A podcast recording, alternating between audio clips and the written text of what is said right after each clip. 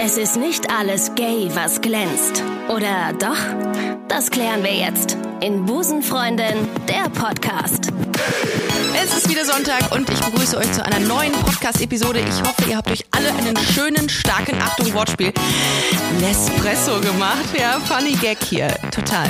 Äh, und lauscht dieser heutigen Folge Busenfreundin. Heute mit einer Künstlerin, die ich persönlich sehr schätze. Nicht nur, weil sie gute Musik macht, sondern auch, weil sie klassische Rollen und Frauenbilder mal hinterfragt. Finde ich sehr, sehr geil. Ihr Debütalbum heißt Madonna Whore Komplex. Über den Namen werden wir auf jeden Fall gleich noch reden. Äh, und da äh, singt sie über ihre persönlichen Emanzipationserfahrungen. Äh, ich freue mich sehr, dass sie da ist. Herzlich willkommen bei Busenfreundin Ali Neumann.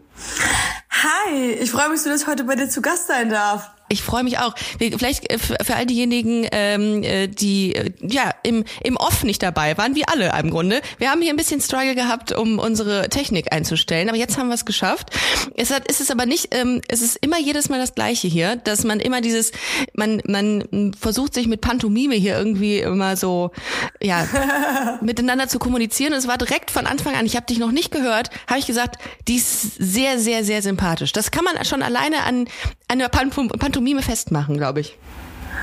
Oh, danke, ja. das freut mich aber sehr. Das wird, geht immer erst bergab mit mir, wenn ich anfange zu lange zu reden. Davor verstehe ich mich oh. meistens mit den Menschen nonverbal. Oh, oh, geil, okay, dann warten wir. Okay, nee, aber ich freue mich sehr, dass du da bist. Ähm, vielleicht ein kleiner Fun-Fact an dieser Stelle. Wir hatten gerade schon drüber gesprochen. Deine Bassistin aus deiner Band war mal hier im Podcast, äh, jo Sophie Chassé. Ähm, und die habe ich deswegen auch eingeladen, weil sie gesagt, unter anderem natürlich auch, weil sie den, ähm, den Modern Finger Fingerstyle beherrscht. Beim Gitarre spielen, beim Bass spielen. Hm, hm. Mhm. Ja. Mhm. Und das war halt mhm. für, für, für einen damalig sehr lesbisch geprägten Podcast hervorragend als Wortspiel, natürlich zum Einstieg. Den Modern Fingerstyle. Aber gut, anderes Thema. ja. Aber die ist, die, die ist tatsächlich, das war, ich glaube, das ist ähm, Folge 80 für all diejenigen, die Interesse haben, ähm, sich mal diese Folge anzuhören. Bist du mit, ähm, mit Sophie Chassé noch auf Tour? Sophie macht gerade auch viele andere Sachen, aber ich hoffe, dass sie bald auch wieder ein Konzert mit mir spielt. Ich habe ja immer eine re relativ äh, freie Band und freue mich mit verschiedenen Leuten zu ah. arbeiten, aber habe so ein so ein festes Umfeld mit so meinen Leuten, bei denen ich weiß, die äh, spielen die Sachen gerne und äh, können die, aber wir sind da, ich bin da flexibel. Also du hast kein äh, festes Ensemble wie äh, keine Ahnung ACDC, die dann immer mit seit 35 Jahren mit den gleichen Leuten irgendwie unterwegs äh, sind oder waren? Ja, ich habe eine relativ feste Band, ähm, ah, okay. also doch relativ fest fest, aber es gibt schon immer irgendwie auch zwei Leute für jedes Instrument ähm, besetzt. Ah. Genau. Also ah, es ist äh, so eine ich bin ja Solokünstlerin, aber ich ja. mag es auch nicht mit äh, äh, fremden Leuten immer wieder unterwegs zu sein. So, also ja, hab dann schon ich, gerne so meine Family um mich. Ich stell mir das auch vor, ähm, weil ich meine, du bist ja dann wirklich sehr viel unterwegs. Du bist jetzt auch ab November echt durch ganz Deutschland tourst du ähm, mit ähm, mit deinem neuen Album. Ähm, und da muss man doch auch schon echt vertrauen. Ne? Also die Leute sind dir ja echt, die kleben ja an dir, wenn man so auch in einem Bus unterwegs ist und dann irgendwie so Touren macht und unter Stress steht. Da musst du, da muss das ja auch irgendwie auch geil sein mit den Leuten, oder? Also da kann ja auch nicht so schnell so, so eine Fluktuation bestehen, dass da irgendwie am einen Tag der Money äh, Bass, den Bass macht ähm, oder doch den Bass, den Bass bedient, den Bass spielt im besten Falle ähm, und dann am nächsten Tag irgendwie die die Jutta. Das ist ja auch irgendwie oder dann keine Ahnung noch noch drei andere. Es ist schon so, dass man das irgendwie, dass man so eine Family hat, dann wie du es gerade gesagt hast, ne?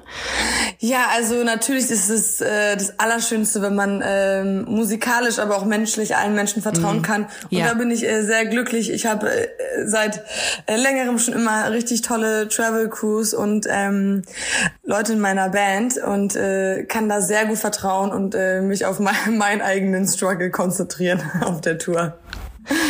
Ähm, ich habe es eben schon mal gesagt, Madonna Horror Komplex ist dein aktuelles Album. Ähm, ich ich habe mir so ein bisschen deinen Lebenslauf angeschaut, finde das voll krass.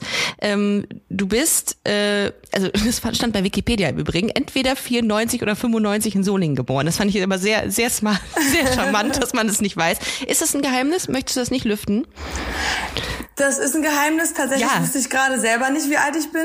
Also ich müsste okay. nachdenken. ähm, Aber lass ja, das. Es, es, macht dich total mysteriös, wenn man nicht weiß, ob es 94 mhm. oder 95 war. Vielleicht ich ist es ja auch gar nicht 94 oder 95, wenn ich ehrlich bin. Das ist jetzt der nächste Punkt, der dann beim Wikipedia-Eintrag steht. Vielleicht ist es ja auch 87 oder 88 gewesen oder 96 und 97, man weiß es mhm. nicht.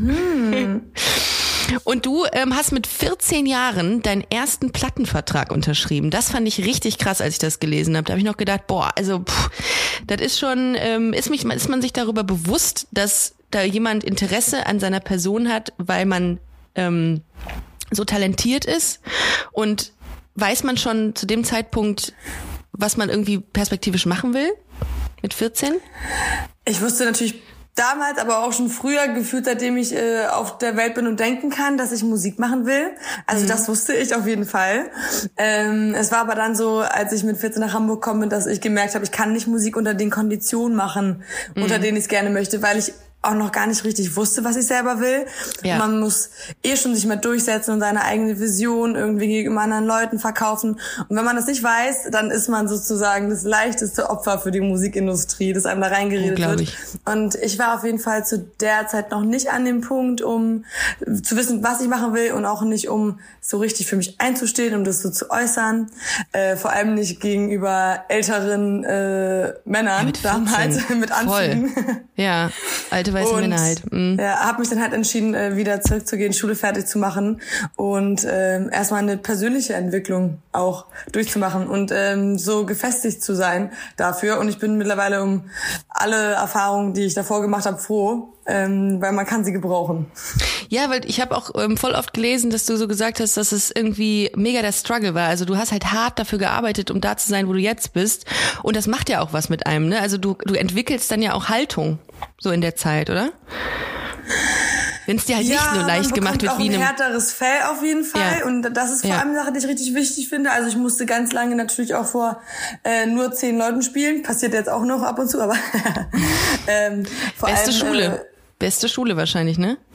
Ja, beste also, Schule. Also ich, man muss es für sich selber machen. Also wenn man nicht direkt mit Erfolg gekoppelt ist. Ähm, und ich glaube, das ist wichtig, dass ich die Musik immer noch für mich äh, selber mache.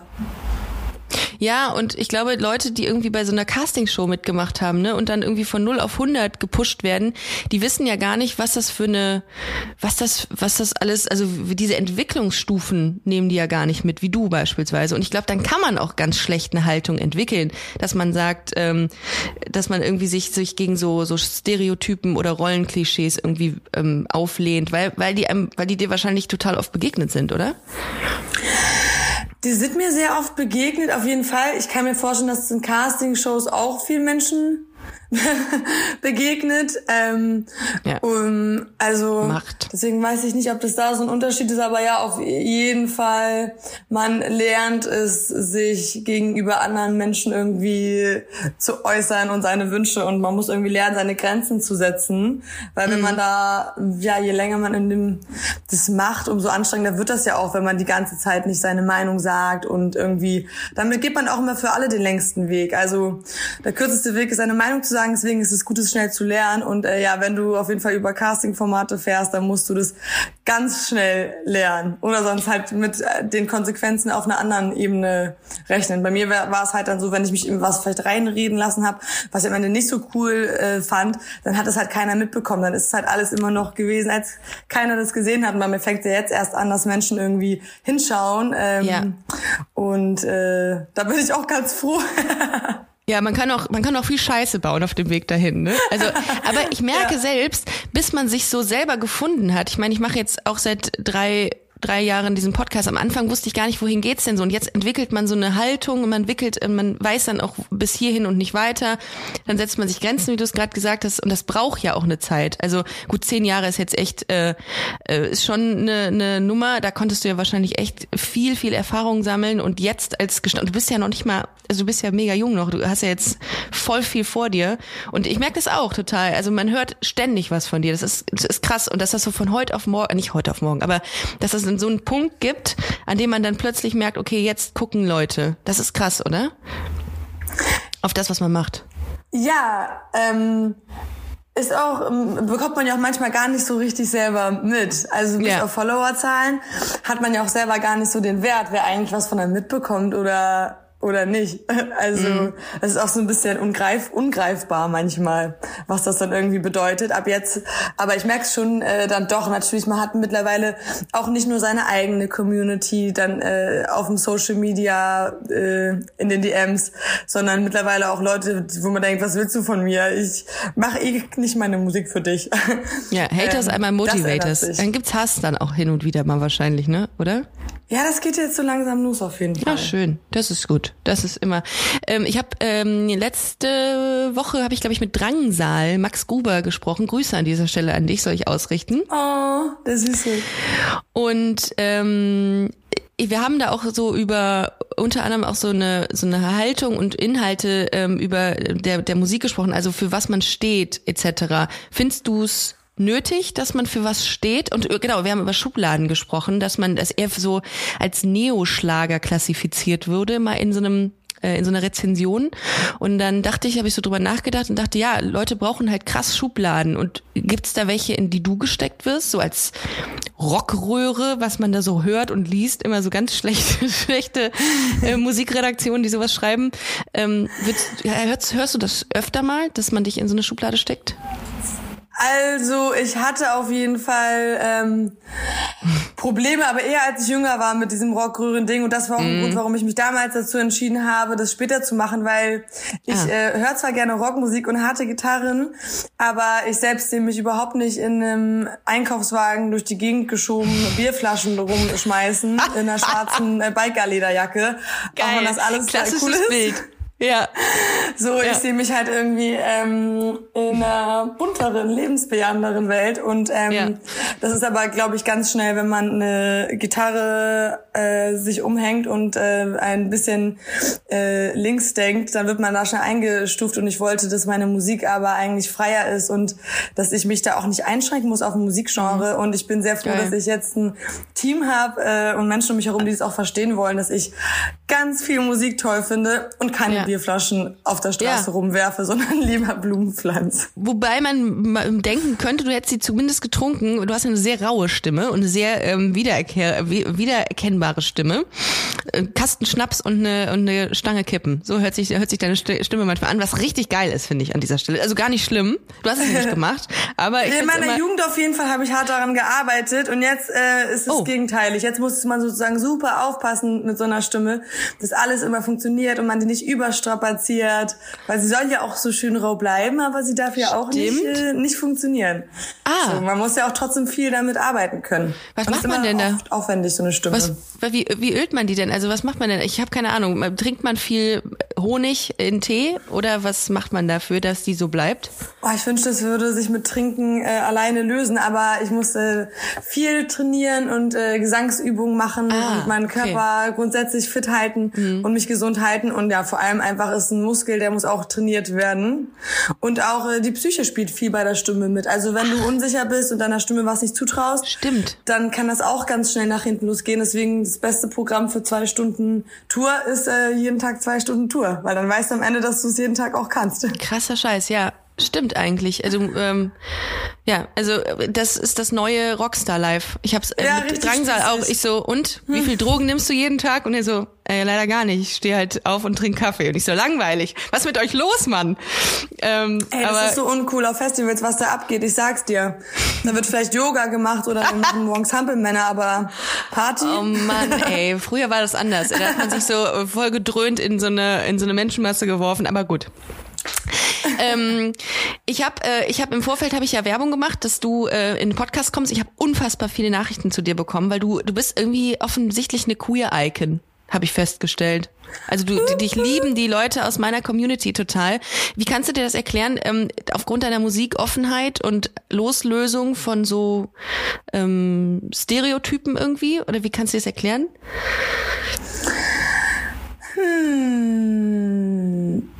Sehr gute Frage. Ich freue mich auf jeden Fall sehr darüber, dass die Leute aus der Community mich feiern. Mhm. Und vielleicht einfach, weil ich die gleichen Sachen liebe und die gleiche Begeisterung habe für Queer Culture und für den ESC und vielleicht, weil ich coole queere Freunde habe. Vielleicht deswegen und coole queere Schwestern und ja. Nura zum Beispiel habe ich gelesen, ähm, hast, ihr seid enger, ne? Oder? Mhm. Grüße auch an dieser sehr Stelle. Sehr großer Nura-Fan. Ah, okay. alles, was sie, also, ich kenne sie auch sehr gut und wir haben auch zusammen gearbeitet und auch ein ja. Song miteinander gemacht. Ähm, aber ich bin auch so einfach sehr großer Fan und sie ist eine krasse Inspiration und auch was das angeht und was es ähm, darum geht, sich für die queere Community einzusetzen und auch grundsätzlich für alle Communities. Auch Sachen, von denen sie nicht betroffen ist teilweise. Sie jetzt? Ja. Ja, finde ich auch. Also klar, man hat, man entwickelt, man hat ja zu vielen Dingen, also jetzt nicht allen, aber zu vielen Dingen irgendwie auch eine Meinung, ne? Und dann finde ich das auch geil, wenn man, äh, wenn man das auch äh, äußert. Obwohl ich habe immer das Gefühl, ähm, man muss, also das stimmt ja nicht, aber man muss irgendwie Teil eines Problems sein, um sich dazu zu äußern. Das ist ja Quatsch eigentlich. Das sollte man ja eigentlich nicht tun. Äh, nur weil man, also ich, ich dass ich ähm, nur das Recht habe, mich zu Themen zu äußern, die das queere, die die queere Sphäre angeht. Das ist ja Quatsch. Ich kann mich ja genauso zu äh, Rassismus oder ähm, Rechtsradikalismus äußern und sagen, wie scheiße ich das finde. Ähm, aber manchmal habe ich das Gefühl, dass man irgendwie so sehr in seiner Bubble steckt. So und sich dann irgendwie so als Repräsentant dafür irgendwie dazu äußern sollte.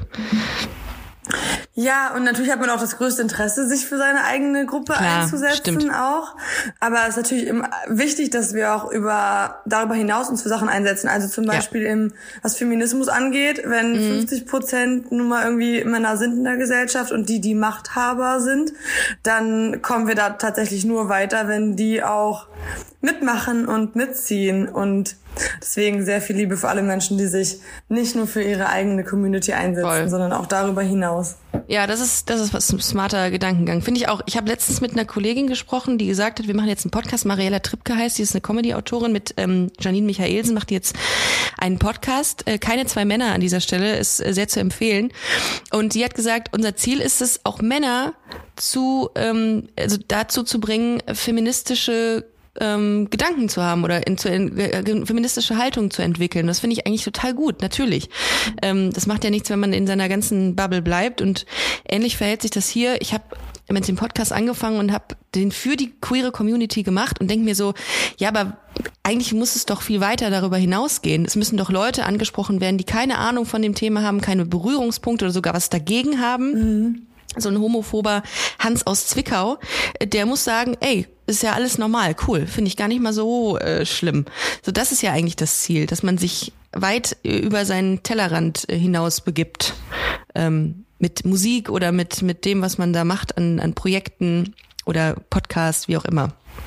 Das stimmt. Ähm, ja, Female Empowerment ist ein Schlagwort, was, äh, was dich äh, krass umgibt. Wo bist du denn mal an, in Situationen gewesen, wo du gesagt hast, boah, ey, das geht hier gar nicht. Das ist alles, ähm, ich muss mich viel stärker solidarisieren mit anderen Frauen. Und das ist vielleicht noch nicht der Fall bisher. Sehr gute Frage. Ich finde das nämlich nicht, dass das so stark ausgeprägt ist. Unter Männern eher als unter Frauen. Oder ich liege da, also ist vielleicht meine Wahrnehmung dazu, aber ich finde, Frauen untereinander haben manchmal sogar diese Stutenbissigkeit ausgeprägter. Also, so Stutenbissigkeit ähm, habe ich tatsächlich ganz selten erfahren in meinem Leben. Und wenn, dann hatte ich auch das Gefühl, dass das irgendwie aber auch damit zusammenhängt, dass irgendwie äh, durch das Patriarchat einem vermittelt wurde, hier gibt's nur Platz für eine Person. Oder so. Ähm, Stimmt ich oder dass irgendwie jemand dieses Gefühl hat von ich bin nicht so wie die anderen, so diese Pick me Girl Attitude, aber das sind für mich irgendwie auch alle Folgen des Patriarchats und für mich hat das Patriarchat ja nicht nur so Folgen, also das beeinflusst auch uns Frauen auf eine negative Voll. Art und Weise und Voll. nicht nur auf eine Art und Weise, in der wir unseren eigenen Selbstwert runtermachen, sondern auch indem wir auch anderen Leuten dann nicht gut tun manchmal und ähm, deswegen Deswegen müssen wir das Patriarchat grundsätzlich abschaffen, äh, äh, damit stürzen, genau, ähm, damit auch dazu nicht äh, kommt. Aber so Stutenbissigkeit ist ja auch dann immer so ein Begriff, den, der, der irgendwie relativ präsent ist. Aber mhm. wenn das dann bei Männern zum Beispiel, wenn ich mir überlege, die meisten Beefs, die ich mitbekomme, irgendwie bei zum Beispiel meinem Bekannten im Arbeitsfeld, sind dann doch eher auch ähm, männlicher Natur, aber das ist dann irgendwie einfach ein Problem, das geklärt wird oder das aneinander geraten. Und bei Frauen wird es auch oft so dazu Stutenbissigkeit abgetan. Und eigentlich machen Männer es genauso, also für sich selber einstehen. Und wir sind dann so auf einmal zickig und schwierig und vielleicht ja, sind wir auch einfach nur stark. Ja, vielleicht, vielleicht ist, stimmt das, vielleicht hat es was mit dem Begriff zu tun, dass man das direkt irgendwie unter Stutenbissigkeit irgendwie dann äh, so einkategorisiert. Aber ich finde, also das ist so mein, ähm, mein, mm, so meine Wahrnehmung, dass sich viel zu wenig Frauen miteinander solidarisieren für ein bestimmtes Ziel. Und dass man, das ist dann, wie du es gerade gesagt hast, dass es dann heißt, es kann nur diese eine geben. Bestes Beispiel, ähm, auf den Comedy-Bühnen dieser, dieser Welt oder dieser, dieses Landes ist es oft so, dass bei so Mix-Shows wo verschiedene Comedians antreten, um im besten Falle ähm, mit seinem oder ihrem äh, Programm zu gewinnen und das Publikum zu überzeugen, dass es da immer einen sogenannten Frauenslot gibt. Das heißt, es muss immer eine Frau mal dabei sein. Und da haben sich äh, ganz viele Comedy-Autoren und Kolleginnen von mir auch voll drüber aufgeregt, zu Recht auch, dass es diesen Frauenslot gibt. Der Frauenslot ist schon belegt. Darum könnt, kann jetzt keine weitere Frau in diesem, äh, in dieser, in dieser äh, äh, in dieser Mixshow sein. Ist das in der Musik auch so, dass es dann diese, diese Frau gibt, die dann da ist? Also es gab jetzt für mich aus der Musik, Booking, Festivalwelt oder so noch nichts, wo ich ähm, das mitbekommen habe, wo das transparent war. Mhm. Wobei ich natürlich überhaupt nicht weiß, ob ein Festivalveranstalter da irgendwie sitzt und sagt, ja, damit es keinen Ärger gibt, wäre gut, wenn wir irgendwie zwei, drei buchen oder so ja. und dann ist ja, gut und dann wird da irgendwie jemand reingebucht. Das kann ich mir auch sehr gut vorstellen natürlich. Und es gibt auch immer noch Festivals, in denen wir im äh, Line-Up kaum Frauen haben und damit äh, Teilen auch nicht getan, aber auf jeden Fall ähm, gibt es äh, so andere Produktionswelten, in denen ich das schon auch mitbekommen habe, dass äh, man sagt, ja, wenn man mehr Frauen da reinpackt, dann könnte es da zickig werden, dann könnte es ja Probleme geben. Und dass Männer das dann so annehmen, dass man nicht so viele Frauen sozusagen hinstellen kann, weil es dann Probleme gibt. Und ich so, ich weiß nicht, ich glaube, ich komme auch mit mehreren Frauen klar, alles gut, klar. vermutlich sogar besser, ehrlich gesagt. Das ist so krass, ne, was teilweise da für, für Meinungen äh, irgendwie existieren oder für Ansichten Geschichten äh, in, in diesen Welten. Apropos Welten, du bist ja nicht nur Musikerin, du bist auch Schauspielerin. Du hast ähm, in einem Film mitgespielt, der auch Grimme-Preis nominiert war, der sich Wach nennt. Punkt. Ja. Geil. Das ist richtig. Daran habe ich mitgespielt. Aber das ist dann, äh, wusstest du schon immer, das ist eine furchtbare Einstiegsfrage, ähm, dass du auch Schauspielern kannst. Also da, äh, wo, also hast du da auch Bock drauf gehabt, gleichzeitig zum zum ähm, Musik, Musizieren, zum Musik machen? Was hab ich denn heute für Begrifflichkeiten einfach auf Lager? Das ist schlimm, wie wie mein Opa. Ähm, also also Musik und Schauspiel waren immer so dein dein Fable oder kam das so so durch Zufall? Das kam durch Zufall könnte man sagen, oder mhm. durch Glück. Ich äh, dachte eigentlich nicht mehr, dass ich schauspiele. Ich habe mal geschauspielt, als ich jünger war. Während der Schulzeit hatte ich am Theater eine Anstellung mhm. und auf Plattdeutsch. ja. Und das war für mich super anstrengend und langweilig. Eine Anstellung auf Plattdeutsch? Ja, auf der niederdeutsche Bühne. Hä, aber du kommst aus Solingen. Wie hast du das hingekriegt? Hast du das gelernt?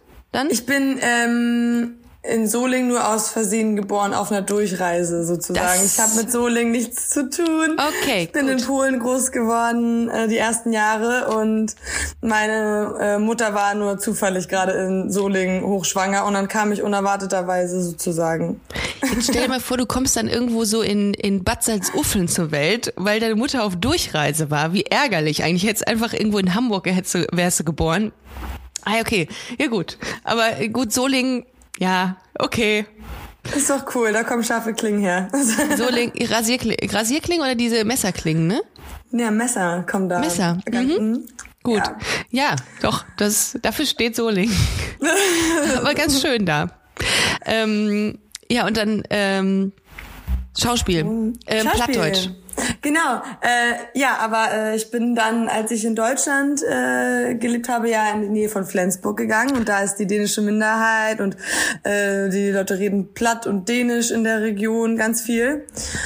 Ähm, genau, und dann war es Nieder Niederdeutsche Bühne. Hat sich dann für mich interessiert als Darstellerin.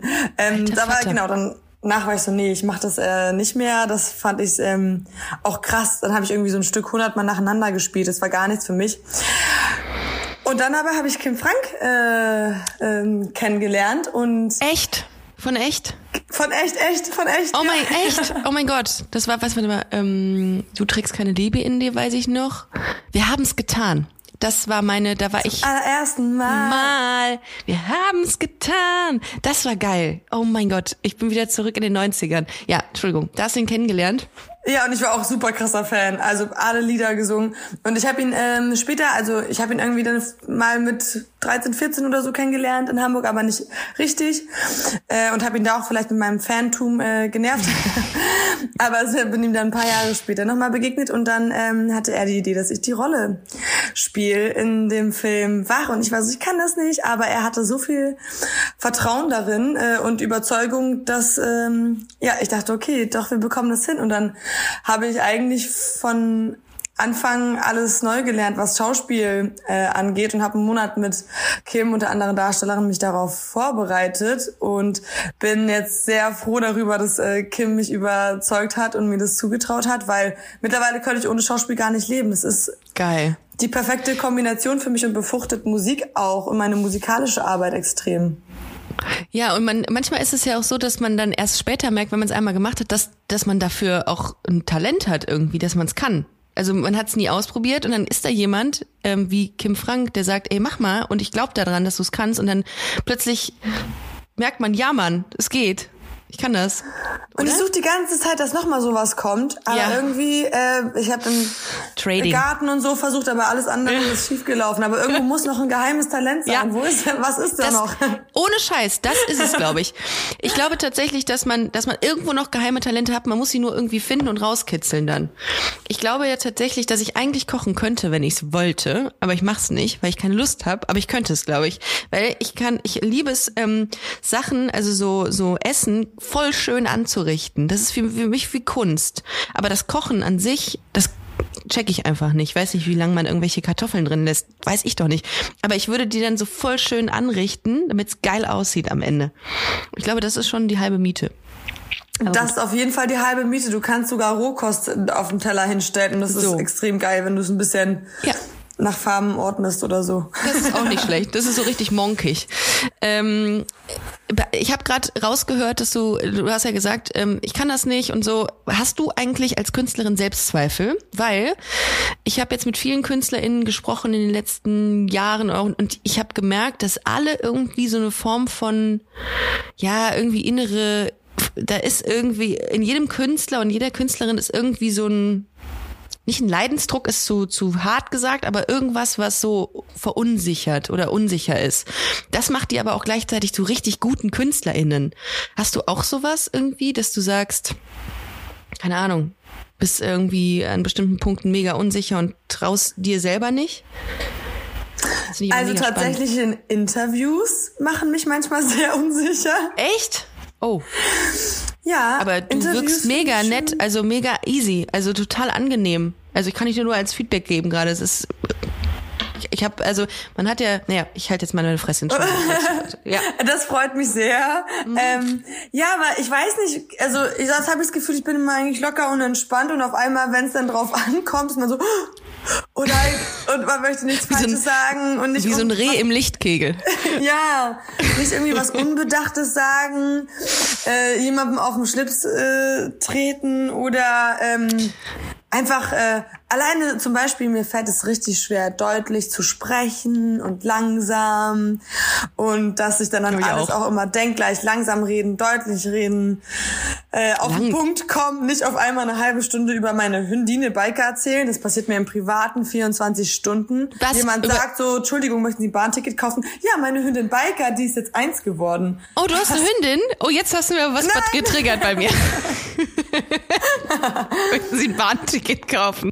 Ja, das ist. Äh, oh, wie süß. Was ist denn das für eine Rasse? Sie ist ein Border Collie Labrador Aussie Mischling und vielleicht wow, noch wow, irgendwas. Wow, wow, wow. Das heißt aber echt krass viel unterwegs. Du hast die dann, du musst die voll auslasten dann, ne? Krass. Ja, Ich bin auf dem Land die meiste Zeit, das geht Gott sei Dank ganz gut. Sie hütet äh, unsere Hasen und das Haus.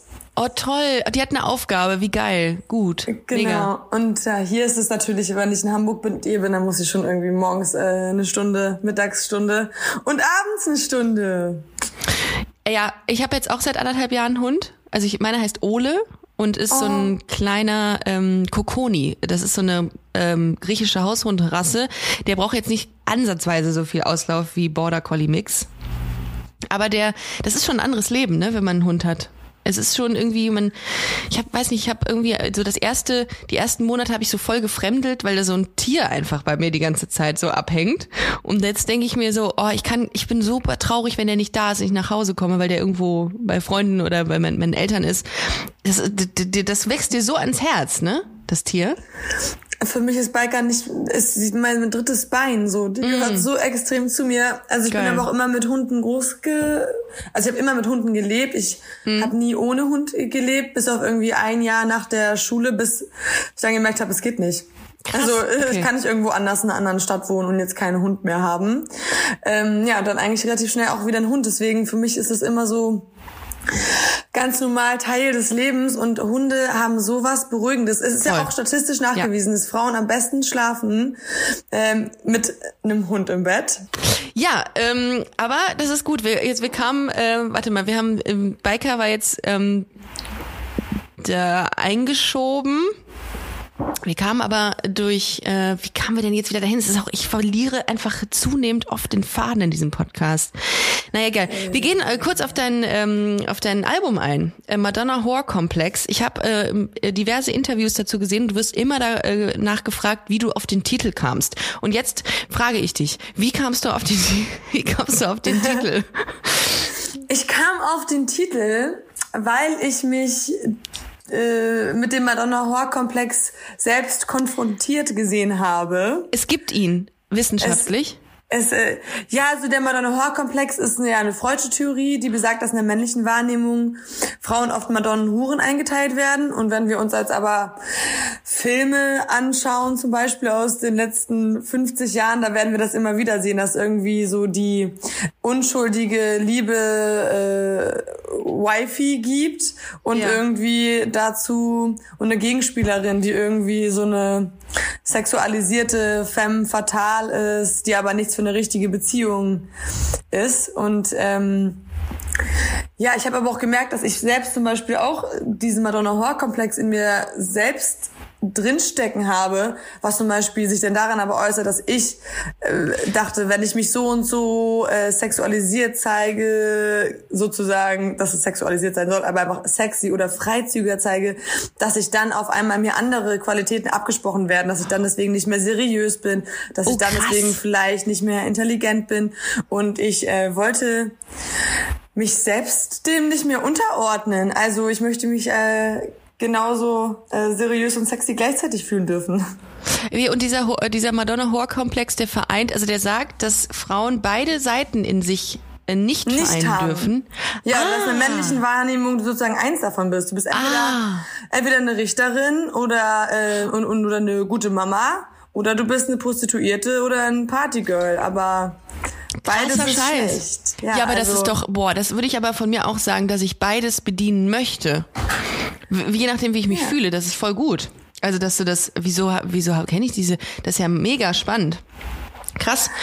Also kann ich ja. absolut nachvollziehen. In ich möchte auch beides bedienen. Deswegen dachte ja. ich auch, wenn man Madonna Horror-Komplex, man kann es auch so verstehen, dass eine Frau gerade die Madonna und die Hure in sich vereint ein komplexes Wesen ist. Und deswegen fand ich den Titel ganz cool, weil eigentlich bedeutet es, ähm, das krite, so die kritische Theorie dahinter. Ja. Aber ich versuche es für mich neu zu definieren. So, nein, ich bin alles. Ich glaube, dass jede emanzipierte Frau oder in der heutigen Generation, die so alt sind wie wir, dass die dass die sich nicht so auf eine, ja gut, also ich will das jetzt gar nicht über einen Kamm scheren, aber dass viele Frauen einfach von sich sagen, ich kann beides und will auch beides bedienen. Das ist ja auch so eine Form von Freimachen von vielen, von so Fesseln einfach, ne? Würde ich sagen. Fühlt sich zumindest gerade in diesem Moment so danach an, dass man, dass man sich da von irgendwem auf irgendeine Rolle reduzieren lassen muss. Ist ja schon hart eigentlich.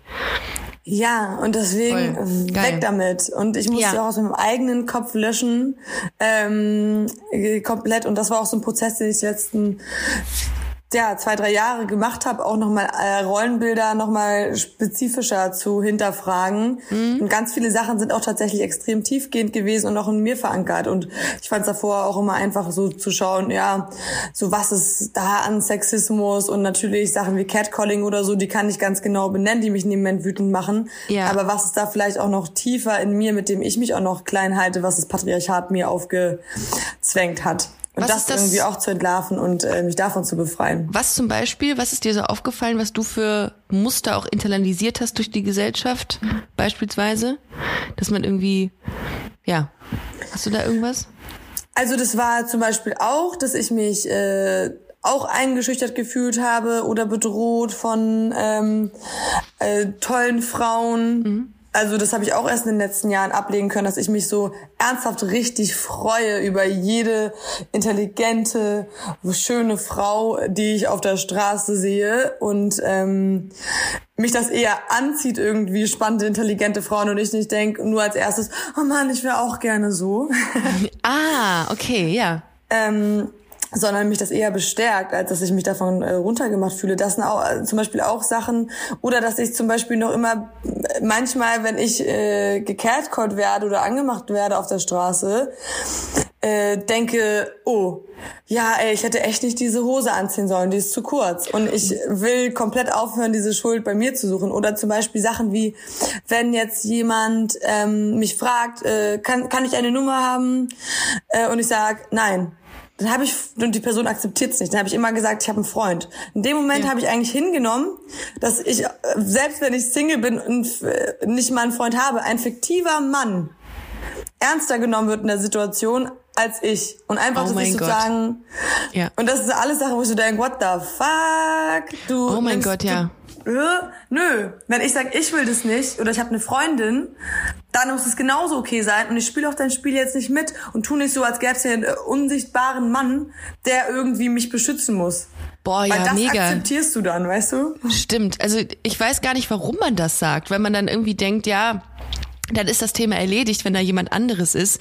Aber genauso könnte man auch für sich einstehen und sagen, ich bin Single, aber nein, ich habe kein Interesse. Vielen Dank. Warum macht man das nicht? Das ist krass, das stimmt. Ich, und ich habe es letztens noch einer Freundin geraten, die so ein bisschen äh, übergriffig, nicht übergriffig, aber so ein bisschen aufdringlich von einer anderen Frau so angebaggert wurde. Und dann habe ich gesagt, ja, sag doch einfach, du hast eine Freundin. Dann ist doch gut. Und die so, nee, Ricarda, ich sag doch nicht jetzt, ich denke mir doch nicht hier irgendwen aus. Ich sage, wenn ich keinen Bock habe auf die, dann sage ich das so. Und dann habe ich auch so reflektiert und dachte, ja, fuck, ja, sie hat recht. Also man muss sich nicht jemanden ausdenken, um jemandem zu sagen, ich habe keine Inter habe kein Interesse, lass mich bitte in Ruhe. Stimmt. Oder in dem Fall ist es jetzt, ähm, dass man sich einen Mann ausdenkt, äh, ist nochmal irgendwie, ja, ist im Grunde das Gleiche. Man also ich zum Beispiel hätte mir immer einen Mann ausgedacht, weil ja. wenn ich, ähm, also einmal dachte ich, ich ändere das jetzt mal und sage einfach, dass ich eine Freundin habe. Ja, tschüss. Dann, wird's, und dann das hört's war nicht auf. das Allerschlimmste. Dann hörst du sagen, der, der, der, der, der Taxifahrer ist mir noch hinterhergerannt und wollte noch Sachen von mir wissen. Also, das ist das Schlimme. Ich lache jetzt darüber, aber das ist eigentlich überhaupt nicht witzig, weil das, das zeigt ja, dass eine Beziehung zwischen Frauen nicht ernst genommen wird oder nicht ernst, so ernst ernst genommen wird wie eine Beziehung zwischen Frau und Mann. Das ist eigentlich, im Grunde ist das ein Trauer, ist das ein Trauerspiel, muss man an dieser ja, Stelle sagen. Es ist aber auch so ein bisschen genau, als wäre es so eine freilaufende, frei, freilaufende Hündin. Und ja. äh, wenn dann, äh, wenn dann der andere erfährt, ach, du hast schon ein Härchen. Ja. Dann, dann bin ich weg. du Ciao. in Ruhe gelassen. Okay, ja, ich muss das andere Härchen akzeptieren, aber ja. äh, sozusagen eine Frau gilt nicht als Härchen. Deswegen ja funktioniert die Antwort nicht. Das ist sogar noch schlimmer. Dann denken die irgendwie, das wäre for the male gaze oder ich habe keine Ahnung, was da abgeht. Aber, Aber ich finde, das ist ein guter Punkt, dass, dass, dass man ähm, so eine Beziehung zwischen zwei Frauen nicht so ernst nimmt wie die äh, zwischen Mann und Frau. Wenn man jemandem klar macht, dass man vergeben ist, wie auch immer, das ist schon krass eigentlich. Das ist auch äh, diese Erfahrung, die machen ja viele, dass sie irgendwie dann in der Bar sind und sagen, nee, sorry, ich bin meiner Freundin hier und dann kommt dann direkt immer dieser Spruch, äh, darf ich mal zugucken? Ja, macht ja nix bin jetzt hier der Mann, ich, ähm, ihr braucht ja sicherlich noch einen. Das sind halt so Dinge, die man hört oder die ganz viele queere Frauen auch hören, wo ich dann denke, wo kannst du dir nur einen Kopf packen, ey, weil es so dumm ist. Naja, aber. Ah. Ah, Gott, äh, ähm, ja, Madonna Horror-Komplex. Äh, deswegen der Titel und ähm, du singst, äh, beziehungsweise die, die handeln in, in, in der meisten Zeit geht es um Emanzipation, Rollenbilder etc. Oder ähm, gibt es noch irgendwelche anderen Themen, die noch angeschnitten werden? Ja, doch Emanzipation von Rollenbildern und äh, Selbstzweifeln und dem Patriarchat hauptsächlich. Okay. Würde ich sagen. Ich glaube, das auch ein äh, bisschen Liebe, auch ein bisschen ja? Liebe, aber bist du so jemand, bist du so so eine Person, die ähm, die so Liebeskummer in, in Songtexten verarbeitet oder verliebt sein, wenn man dann irgendwie noch eine krassere Emotion fühlt? Also das ist auf jeden Fall eine intensive Emotion, wenn es sie gibt und dann packe ich die auch auf jeden Fall da rein. Aber Ah, okay. es ist jetzt auf dem Album nicht das größte Thema gewesen, weil es auch nicht mehr die größte Sache ist mittlerweile, die mich beschäftigt. Also Okay. Ja. ähm, als ich jung war, war ich auch krass darauf äh, fixiert, auf Liebe und Beziehung und Dating und mittlerweile gibt's dann doch so viele andere Sachen, die mir auch genauso wichtig äh, sind und mein, ich bin nicht mehr so Ja. mono ausgerichtet und äh, freue mich auch darüber. Ja, ich Sehr glaube, du- ehrlich gesagt. Du, du machst mir auch den Eindruck, als wärst du so multi-interessiert, so an, an voll vielen Themen. Ich glaube, das ist auch geil. Das macht auch dann so einen Musikstyle oder Musikstil dann auch sehr interessant, wenn man nicht so, also wenn man so viel sieht um sich rum. Was man auch irgendwie ein bisschen äh, kritisiert, finde ich.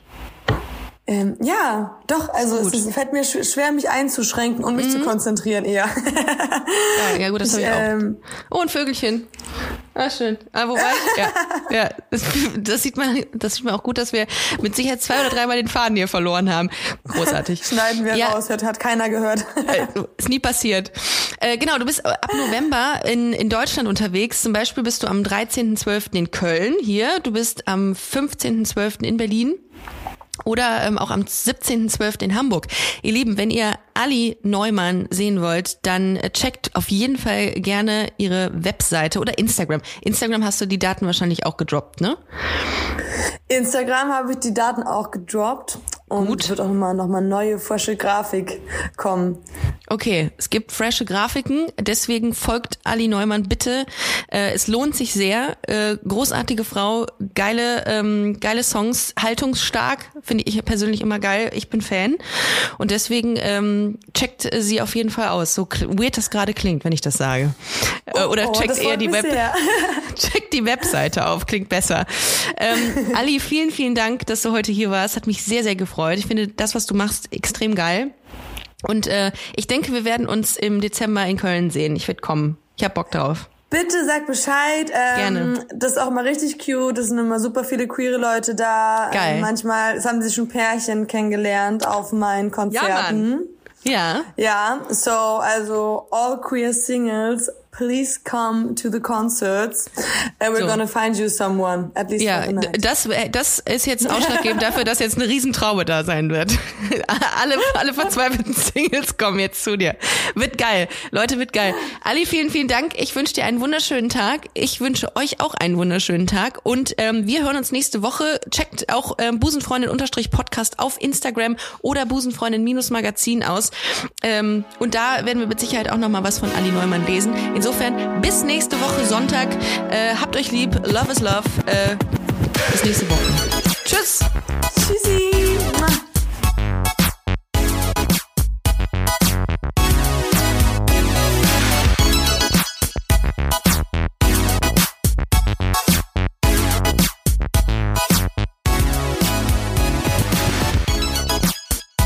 Busenfreundinnen und Busenfreunde, vielen Dank, dass ihr bei dieser Podcast-Episode bis zum Schluss mit dabei wart, sonst äh, würdet ihr das hier gerade nicht hören.